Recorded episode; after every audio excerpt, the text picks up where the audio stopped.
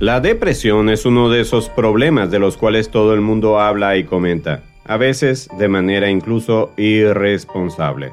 Es posible que tú conozcas a alguna persona que dice estar deprimida o incluso que hayas pasado por un periodo de tu vida en el que todo parecía estar muy oscuro o triste.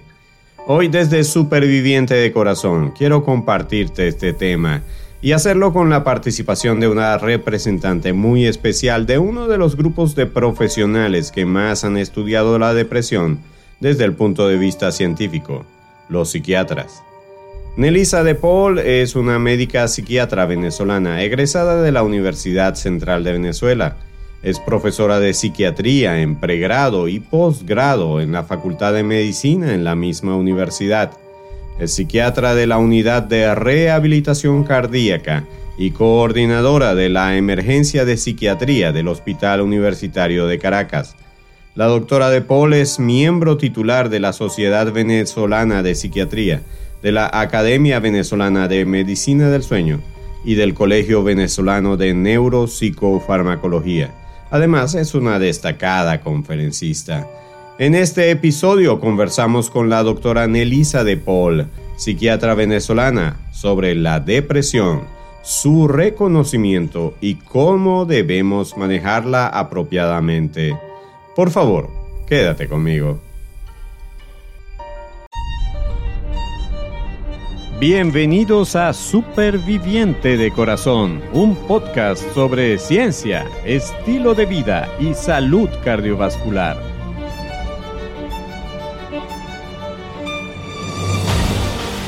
Soy tu anfitrión, Enio Sánchez Brososki, fisioterapeuta cardiovascular y escritor. Hablemos sobre la salud de tu corazón. ¿Listos para empezar? Este podcast contiene información sobre temas relacionados con la salud y la enfermedad, pero no pretende en ninguna manera sustituir el consejo de tu médico tratante o de algún otro profesional de la salud.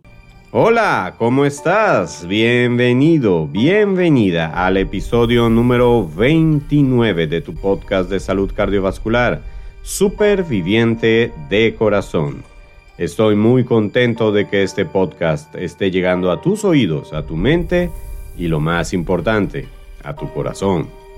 Como te comenté en el inicio, hoy vamos a conversar con la doctora Nelisa de Paul quien con muchísima generosidad aceptó atender a nuestra invitación aquí en este podcast Superviviente de Corazón. Doctora de Paul, ante todo quiero darle la bienvenida y reiterar mi agradecimiento y el enorme placer que tengo ahorita por su tan amable disposición a colaborar en la formación del superviviente. Quisiera comenzar esta entrevista pidiéndole que me cuente algo algo sobre usted, algo que nos permita conocer un poco más de cerca su historia de vida. ¿Cómo comenzó su interés en la psiquiatría, doctora? Y en específico en la rehabilitación cardíaca. Hola Enio, muchas gracias por la invitación. ¿Cómo estás? Bueno, agradecidísima por que me hayas invitado para esta conversación, vamos a llamarlo de esa manera. Eh, y deseándote todo el éxito del mundo pues con, con este libro que sé que lo vas a tener porque has puesto mucho empeño, mucho tiempo, mucha energía, tus mejores esfuerzos y sobre todo que lo haces de corazón. En relación a mi interés por la psiquiatría, comenzó ya desde que estaba en la carrera de medicina, cuando entré al área clínica y cuando comencé a ver pues mm, obviamente clínica psiquiátrica en las clases teóricas, en las clases prácticas con los pacientes y también porque veía en otras especialidades médicas muchas enfermedades em, que presentaban los pacientes que guardaban una cierta relación con la psique. O sea que había un cuerpo enfermo porque la, la psique o la mente de ese paciente también estaba enferma o tenía algún conflicto, entonces, bueno, se estaba manifestando eh, a través del cuerpo. Eh, por supuesto que también me gustaba mucho medicina interna, eh, era la otra especialidad de, la medicina que me apasionaba, que me gustaba, siempre decía que iba a hacer medicina interna hasta que, bueno, me, me enamoró la psiquiatría. Si hacía medicina interna, habían varias subespecialidades que me gustaban muchísimo y entre ellos la cardiología. Y bueno, por cosas del destino o de la vida, em, cuando me ofrecen trabajar en el Hospital Universitario de Caracas, eh, el cargo que me brindan o que me ofrecen es para trabajar como psiquiatra de enlace y que específicamente iba a ir a la unidad de rehabilitación cardíaca porque su fundadora, la doctora Deyanira Almeida, eh, jefe de la, de la unidad, estaba solicitando para su equipo multidisciplinario un psiquiatra. Por supuesto que a mí me agradó muchísimo la idea porque eh, dije, bueno, de alguna forma me acerco a cardiología, de alguna manera eh, voy a estar en un área que siempre me gustó, que siempre me, me, llamó muchísimo la atención, el interés, y voy a trabajar con pacientes que están médicamente enfermos, pero que requieren de la ayuda y del apoyo de un especialista en salud mental, porque muchas veces esas patologías cardiovasculares son manifestaciones también de conflictos que tienen los pacientes a nivel mental. Excelente, doctora. Y para entrar directamente ya en el tema, ¿podría definirle a quien nos escucha qué es la depresión? ¿Cómo se puede reconocer a una persona deprimida? ¿Cómo puedo saber, incluso yo mismo, si tengo depresión? La depresión es un trastorno psiquiátrico, es uno de los trastornos mentales más frecuentes. De hecho, es la segunda causa de incapacidad eh, a nivel mundial, declarada así por la Organización Mundial de la Salud. Es un trastorno en el cual hay múltiples síntomas, no solamente emocionales o afectivos, sino también incluso físicos, somáticos. La depresión es una enfermedad proinflamatoria, es una enfermedad donde el paciente puede llegar a sentir dolor y es una enfermedad como cualquier otra y tan importante que de hecho es considerada como un factor de riesgo independiente para enfermedad cardiovascular. Entonces, es una enfermedad que para poderla diagnosticar eh, debemos esperar por lo menos que el paciente transcurra con estos síntomas durante dos semanas. ¿Y cuáles son esos síntomas? Debe haber un afecto triste la mayor parte del día y casi todos los días de la semana la anedonia, que es la incapacidad para sentir placer. El paciente pierde placer, motivación o interés por las cosas que normalmente le interesaban. Hay hipobulia, es decir, hay una disminución de la voluntad o de la energía para hacer las cosas. Hay cambios en el patrón del sueño, el paciente puede tener insomnio, pero también puede haber hipersomnia, es decir, aquellos pacientes que más bien en lugar de no dormir lo que hacen es dormir más de la cuenta, ¿no? O durante más tiempo. También hay cambios en el patrón del apetito, generalmente hay una disminución del apetito con pérdida del peso, pero también podemos ver pacientes que lo que tienen es una hiperfagia, que les da por comer, comer, comer y aumentar de peso. Bueno, obviamente se acompaña también de ansiedad, siempre la depresión va acompañada de un monto importante de ansiedad, el paciente puede estar irritable, malhumorado, es un paciente que vemos que comienza a, tener alteraciones en su cotidianidad, se comienzan a afectar sus relaciones eh, familiares, laborales, sociales, eh, con los hijos, de pareja. Entonces es una enfermedad que va arropando al paciente, termina por aislarse. Es un paciente que eh, comienza a faltar al trabajo, comienza a faltar a la escuela, a la universidad. Entonces es una enfermedad que debemos siempre que tengamos algunos de estos signos de alarma, sospecharla, porque si no pensamos en ella no la vamos a diagnosticar. Y a la más mínima sospecha, si alguno de los pacientes se siente así o ve alguna persona que en su casa hay alguien con estos síntomas o con estas eh, manifestaciones clínicas, lo ideal es que busque ayuda de un especialista, bien sea un psiquiatra, bien sea un psicólogo clínico. Doctora, ¿Quien sufre depresión es alguien que está deprimido o es correcto decirle que está depresivo? ¿Hay alguna diferencia entre estos términos? La manera correcta pues de referirnos a alguien que tiene un ánimo triste y que tiene todos estos síntomas es decir que es una persona que está deprimida, no depresiva. Eh, hablamos de trastorno depresivo mayor, que puede ser leve, moderado, grave, pero lo correcto es decir que el individuo, el paciente, la persona está deprimido, que es un estado de ánimo triste, ni siquiera un estado de ánimo deprimido.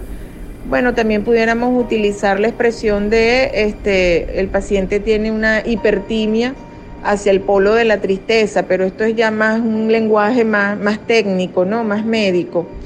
Depresivo podemos referirnos a, a incluso más que todo aspectos que tienen que ver es con los rasgos de personalidad, las características de personalidad, es que tienen que ver ya más con, digamos, eh, coloquialmente la forma de ser del individuo, ¿no? Eh, hay personas que tienen como, digamos, ese temperamento a ser un poco depresivos, un poco melancólicos, aunque la melancolía también es otro grado extremo también de, depresión. Pero son personas que digamos que eh, su estructura de personalidad tiende a hacerlos comportarse o hacerlos que sean de esa determinada manera, ¿no? Eh, de todas maneras, pues ya indistintamente eh, las personas pueden utilizar un término o el otro, pero para hacer mención a que el paciente, pues francamente está deprimido, francamente tiene un trastorno depresivo mayor, pues que requiere de la atención médica psiquiátrica. Entonces, mm, también encontramos términos como la distimia, que digamos que es como una depresión crónica, ¿no? Por lo menos es un estado en el cual la persona, a pesar de que sigue funcionando, se adapta a esa forma de ser o se adapta a esos rasgos o a esas características y sigue funcionando.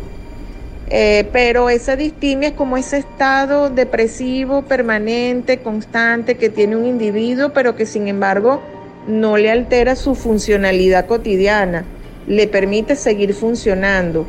Entonces la distimia es como una forma de depresión crónica o como una manera de decir un estado depresivo crónico, pero que una vez que se diagnostica, porque puede ser digamos el terreno para que se pueda sobre ese estado eh, montar un, cuadro depresivo importante, pues obviamente hay que tomar medidas terapéuticas también para ayudar a las personas que tienen este temperamento.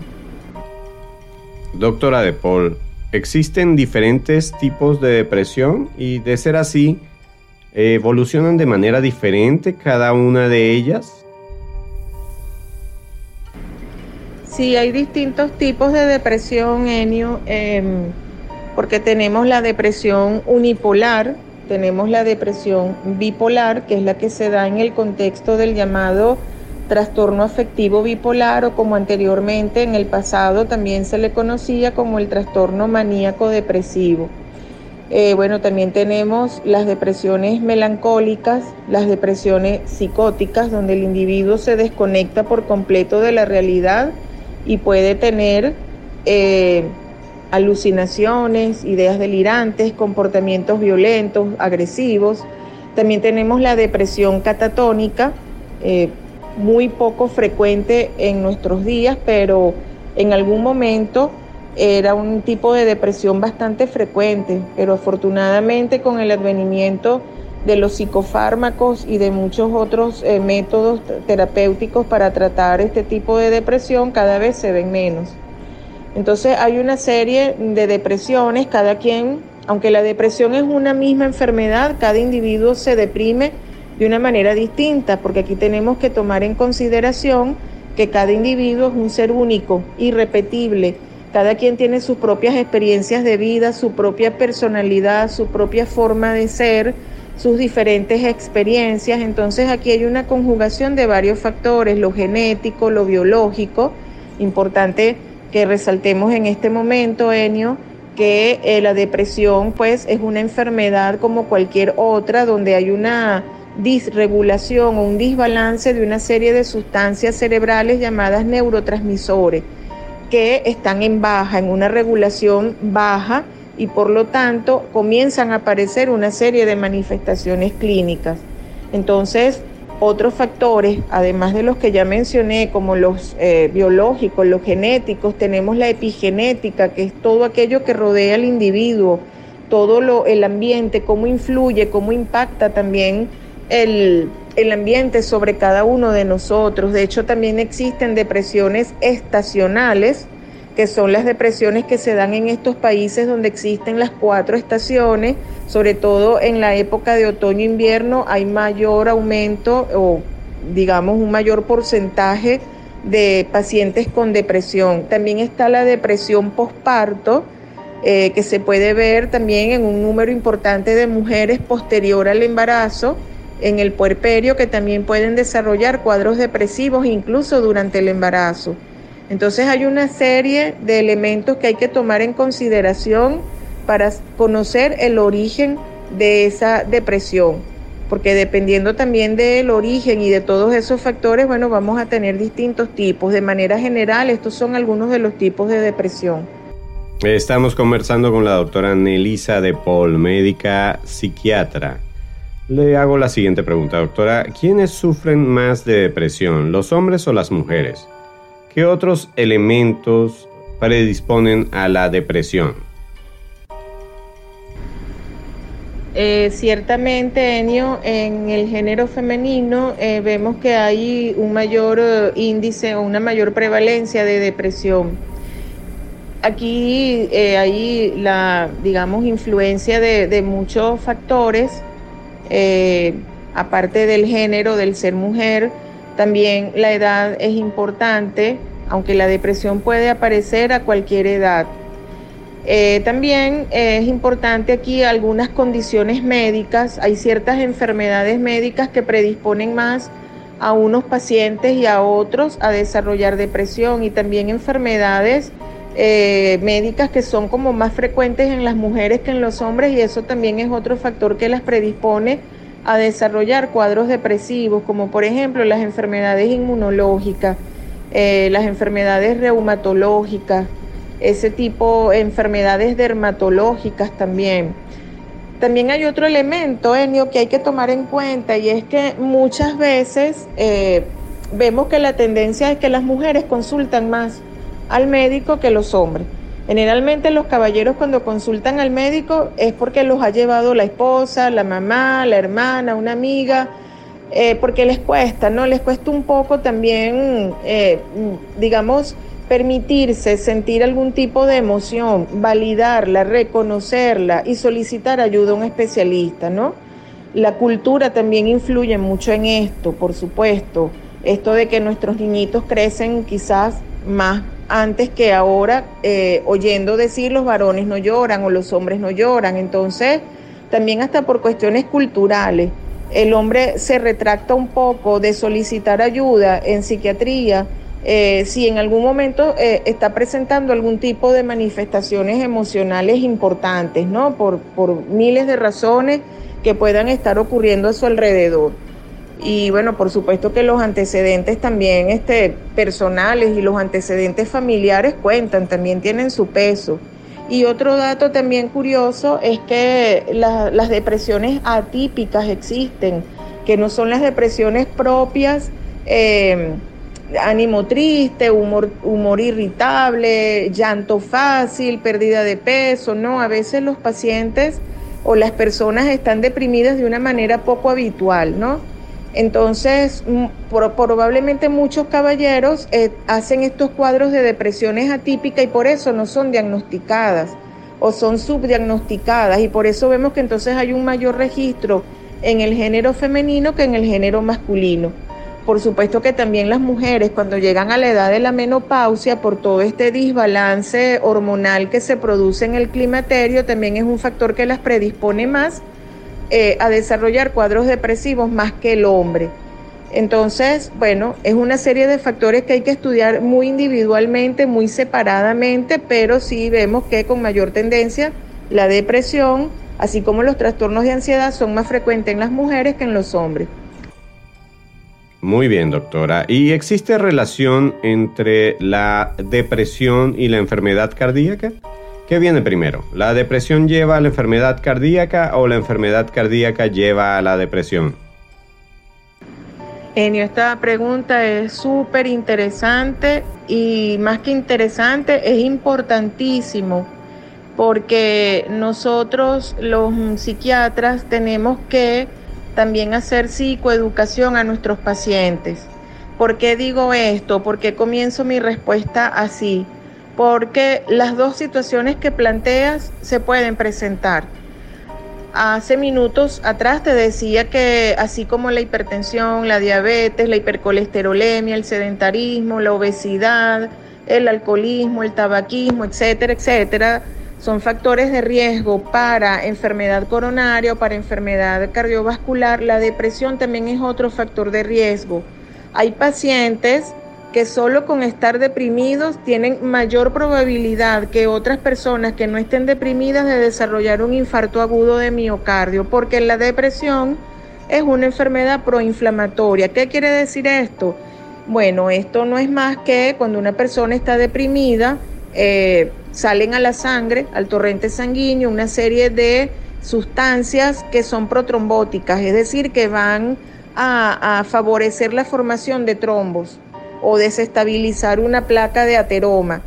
O sea, te puedo mencionar como el factor de necrosis tumoral, las interleuquinas, el factor plaquetario, eh, la tromboplastina, o sea, una serie de sustancias que van a favorecer la formación de trombos y ya por allí eso es un factor que puede provocar un infarto agudo de miocardio, pero también resulta que hay pacientes que desarrollan un infarto agudo de miocardio por otras razones y posterior a ese evento coronario el paciente puede desarrollar cuadros depresivos y ahí es donde nosotros tenemos que actuar rápidamente, prevenir que ocurra ese cuadro depresivo, porque entonces un paciente posinfartado, en este caso con un cuadro depresivo, la morbimortalidad aumenta, la probabilidad de que le repita otro infarto es grandísima.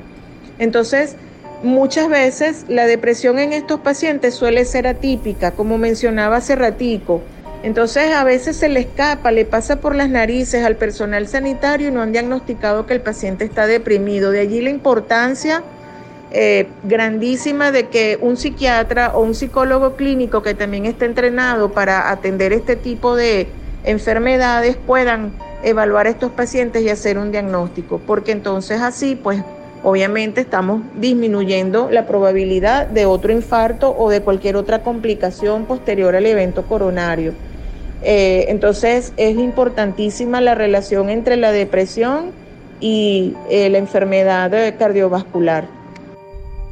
Qué bueno, doctora. Y he escuchado a muchos profesionales de la salud que afirman ante los medios de comunicación que el problema de la depresión no se puede resolver con intentar mejorar el ánimo. ¿Cuál es el enfoque actual de los profesionales de la salud sobre el tratamiento de la depresión? ¿Con qué herramientas cuenta un psiquiatra para ayudar a una persona con depresión?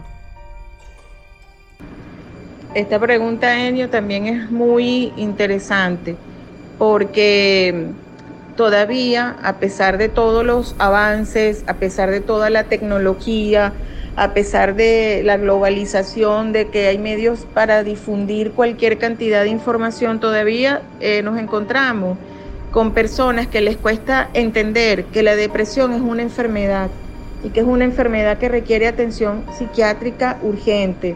Porque lo que puede empezar, como le explico yo a los pacientes, como una bolita de nieve muy chiquitica, va creciendo, va avanzando, va avanzando y se va convirtiendo cada vez en una bola de nieve muchísimo más grande que va a traer consecuencias desde todo punto de vista, consecuencias eh, no solo a nivel médico, a nivel físico, sino también a nivel familiar, a nivel laboral, a nivel académico, en todos los niveles. Eso por un lado. Entonces, nosotros los psiquiatras tenemos, nos toca una misión, una tarea bastante grande.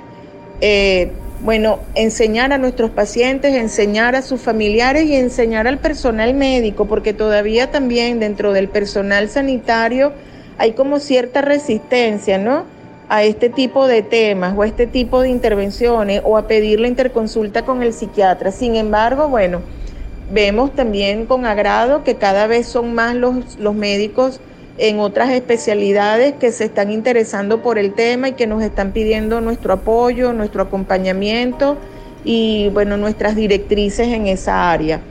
Entonces, ¿con qué contamos los psiquiatras? Bueno, contamos con los psicofármacos que son importantes, contamos con la psicoterapia, que es una herramienta de vital importancia, la palabra tiene poder, nosotros podemos también a nuestros pacientes orientarlos hacer otro tipo también de actividades, orientarlos, contenerlos, apoyarlos, eh, no abandonarlos. Nuestros pacientes deprimidos necesitan mucha comprensión, mucho acompañamiento, mucho apoyo y que en la medida en que ese paciente va mejorando y va recuperando esa energía, esa fuerza que perdió, porque la depresión lo podemos resumir en una sola palabra, energía, no hay energía para nada. En la medida en que ese paciente se va recuperando y va nuevamente adquiriendo autoconfianza, nuevamente va creyendo en sí mismo, en sus capacidades, en sus potencialidades, ese paciente también prontamente se va a reinsertar nuevamente a sus actividades como lo venía haciendo antes de caer en este cuadro eh, médico psiquiátrico eh, que es bastante, bueno, bastante nefasto, ¿no? Que puede tener repercusiones, un impacto en la vida del paciente y de su familia muy importante. Entonces nosotros tenemos que también apoyarnos en esas redes del paciente, su personal médico, su familia, sus amistades, todo, todo suma. Aquí lo importante es que todo sume y que nada reste. Muy bien, doctora. ¿Cuál, ¿Cuál es la importancia del estilo de vida en la persona que sufre de depresión? ¿Hay investigaciones que apunten a que lo que una persona hace en su vida cotidiana puede ayudarle a evitar o superar la depresión? Sí, Enio, evidentemente que también cambiar el estilo de vida es una de las principales tareas, ¿no? es uno de los principales focos en el tratamiento. Obviamente eh, los hábitos alimentarios, eh, tenemos también que enseñar pues a nuestros pacientes con ayuda de un especialista en nutrición eh, pues cómo se debe comer adecuadamente. Y no lo digo para los pacientes, yo lo digo también para la población en general. Tenemos que hacer cambios desde la raíz, porque son cambios importantes que van a traernos consecuencias positivas o un impacto positivo en nuestras vidas. Entonces, eh, además de la alimentación, el sueño. Hay que tener higiene del sueño, hay que dormir bien, hay que dormir de manera adecuada, porque si se trastorna el sueño, estamos, eh, somos más vulnerables, tenemos una mayor predisposición a desarrollar patologías psiquiátricas y patologías médicas. Por supuesto que incluir el ejercicio, la actividad física es importante. Si no puede todos los días, por lo menos tres días a la semana. Hay que caminar, hay que moverse, hay que tomar el sol, hay que disfrutar de las pequeñas cosas. Nosotros nos detenemos es a ver las cosas grandes o lo malo que nos pasa, pero no vemos también que en ese camino hay pequeños detalles o pequeñas cosas que son buenas y que también tienen tanta importancia y tanto peso como las que aparentemente malas nos puedan estar ocurriendo, ¿no? Practicar el agradecimiento, debemos ser agradecidos, agradecidos por lo que somos, por lo que tenemos, por lo que hemos logrado. Eh, debemos practicar el perdón también. Entonces debemos ser más espirituales y menos quizás materiales, no dejarnos envolver también eh, por tantos, eh, digamos, cultos que hoy en día se le está rindiendo a bueno, aspectos que verdaderamente no son necesarios en nuestras vidas, que podemos prescindir de ellos. Entonces, en, las pequeñas cosas es que vienen los grandes cambios, ¿no? Eh, debemos, eh, bueno, ser personas más, más, más espirituales, personas más emocionales, personas que nos debemos de tener un momento a respirar hondo, a agradecer, a perdonar, a ver lo bueno, las personas que tenemos a nuestro alrededor que nos ayudan, que nos han ayudado, que nos van a seguir ayudando, qué cosas hemos logrado, todos nuestros logros, todos, por pequeños que sean, todos cuentan y todos son importantes. Entonces sí, este, en los pacientes deprimidos, obviamente también tenemos que hacer esos cambios, tenemos que ayudarlos a poder realizar esos cambios. Eh, siempre oímos decir a las personas, bueno, que los deprimidos están así porque viven en el pasado, el ansioso vive en el futuro. Bueno, para que podamos estar bien tenemos que vivir en el presente, en el aquí y en el ahora, y un día a la vez. No podemos tampoco gastar energías pensando en cosas que aún no pasan, que aún no ocurren y que si van a pasar nosotros no sabemos cómo van a pasar. Entonces, mejor es estar aquí, en el presente, disfrutar lo que tenemos hoy. Excelente, doctora. Tremendas palabras. Ahora, ¿qué debe hacer una persona que esté escuchando este episodio y sienta que sufre de depresión o tiene a un ser querido que teme pueda estar sufriendo de depresión? ¿A quién debe acudir para resolver su problema? Bueno, esa persona que se siente deprimida o que está observando cambios de conducta o cambios comportamentales en algún ser querido, en algún allegado, en algún amigo, lo, lo, recomendable en estos casos es que de inmediato busque ayuda especializada, que busque la ayuda de un médico psiquiatra, incluso de un psicólogo clínico que también está en capacidad de poder hacer este diagnóstico y también de poder ayudar. Lo cierto es que todo paciente deprimido se va a beneficiar siempre, siempre, siempre se va a beneficiar de un tratamiento mixto, de un tratamiento combinado, es decir, de la psicofarmacología, porque necesita tomar un antidepresivo, y de la psicoterapia. Entonces, de inmediato, buscar la ayuda de un profesional en salud mental. Ya casi para finalizar, doctora De Paul, ¿qué consejo profesional podría darle usted a quien esté escuchando este podcast?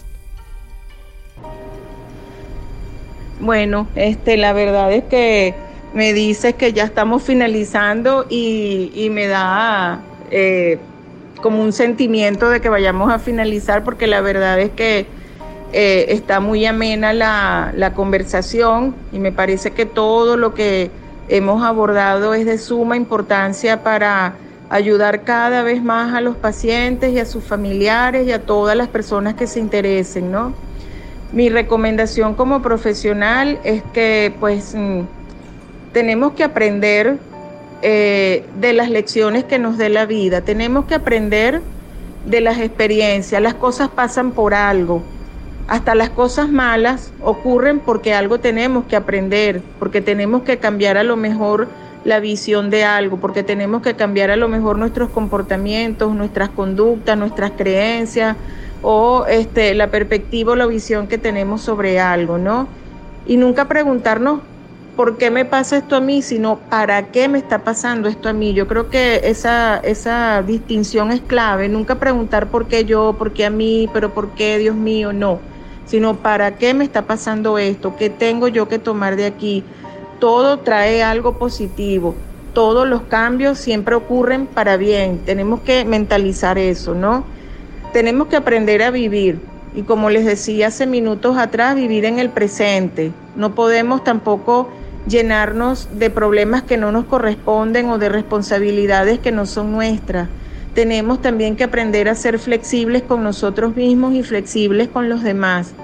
Tenemos que aprender a delegar. No podemos tomarnos todo para nosotros ni hacerlo todo nosotros. Tenemos que aprender a poner límites, aprender a decir no, tenemos también que aprender a ponernos nosotros de primero y no de último, porque si nos dejamos de último para ocuparnos de los demás y no de nosotros, vamos a perder salud física, salud mental, vamos a perder energía y enfermos no le vamos a servir a nadie. Muy agradecido por todo, doctora De Paul, y ya cerrando, ¿podría por favor usted compartir sus redes sociales u otra forma de ser contactada por los supervivientes de corazón, por los oyentes de este podcast? Sí, por supuesto, claro que sí. Me pueden seguir en Instagram como arroba psiquia-piso tips. También eh, puedo dar mi correo en elisadepol arroba gmail.com. Y bueno, por supuesto que a través de ti también, Enio, ha sido para mí un verdadero honor, un verdadero placer eh, que me hayas invitado a conversar contigo. Eh, sabes que pues cuentas con todo mi apoyo. Siempre te he respetado como profesional porque me parece que eres un excelente profesional y mejor ser humano. Eh, por supuesto, nuevamente te reitero, eh, bueno, todos mis deseos por porque tengas una vida plena, una vida feliz y una vida llena de muchos éxitos y bendiciones. De esta manera damos por terminada esta extraordinaria entrevista. Quiero de verdad agradecer a la doctora Nelisa de Paul por su generosidad para compartir su tiempo y su experiencia, su sapiencia con el grupo de supervivientes de corazón. Y no me queda más que reiterarle que este espacio está totalmente a su disponibilidad y espero tenerla de vuelta como entrevistada especial en otro episodio de nuestro podcast. También quisiera darte gracias a ti que nos has acompañado desde ese lado del teléfono, laptop o dispositivo de escucha por tu interés en estos contenidos que son esencialmente diseñados para ayudarte a vivir como vive un o una superviviente de corazón. Es todo por hoy. Para otros episodios espero contar de nuevo con el privilegio de tu atención. Hasta entonces, superviviente de corazón.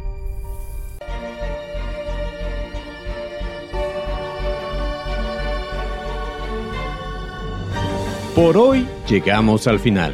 Gracias por tu amable atención. Si te gustó este episodio, suscríbete y descarga otros episodios. Síguenos en nuestras redes, comparte el podcast con otras personas y si quieres, califícanos con 5 estrellas. Eso es de mucha ayuda en esta labor. Busca más información y recursos en nuestra página web www.super-viviente.com. Recuerda que superviviente son dos palabras y super lleva tilde. Hasta el próximo episodio, donde seguiremos hablando con fundamento sobre la salud de tu corazón.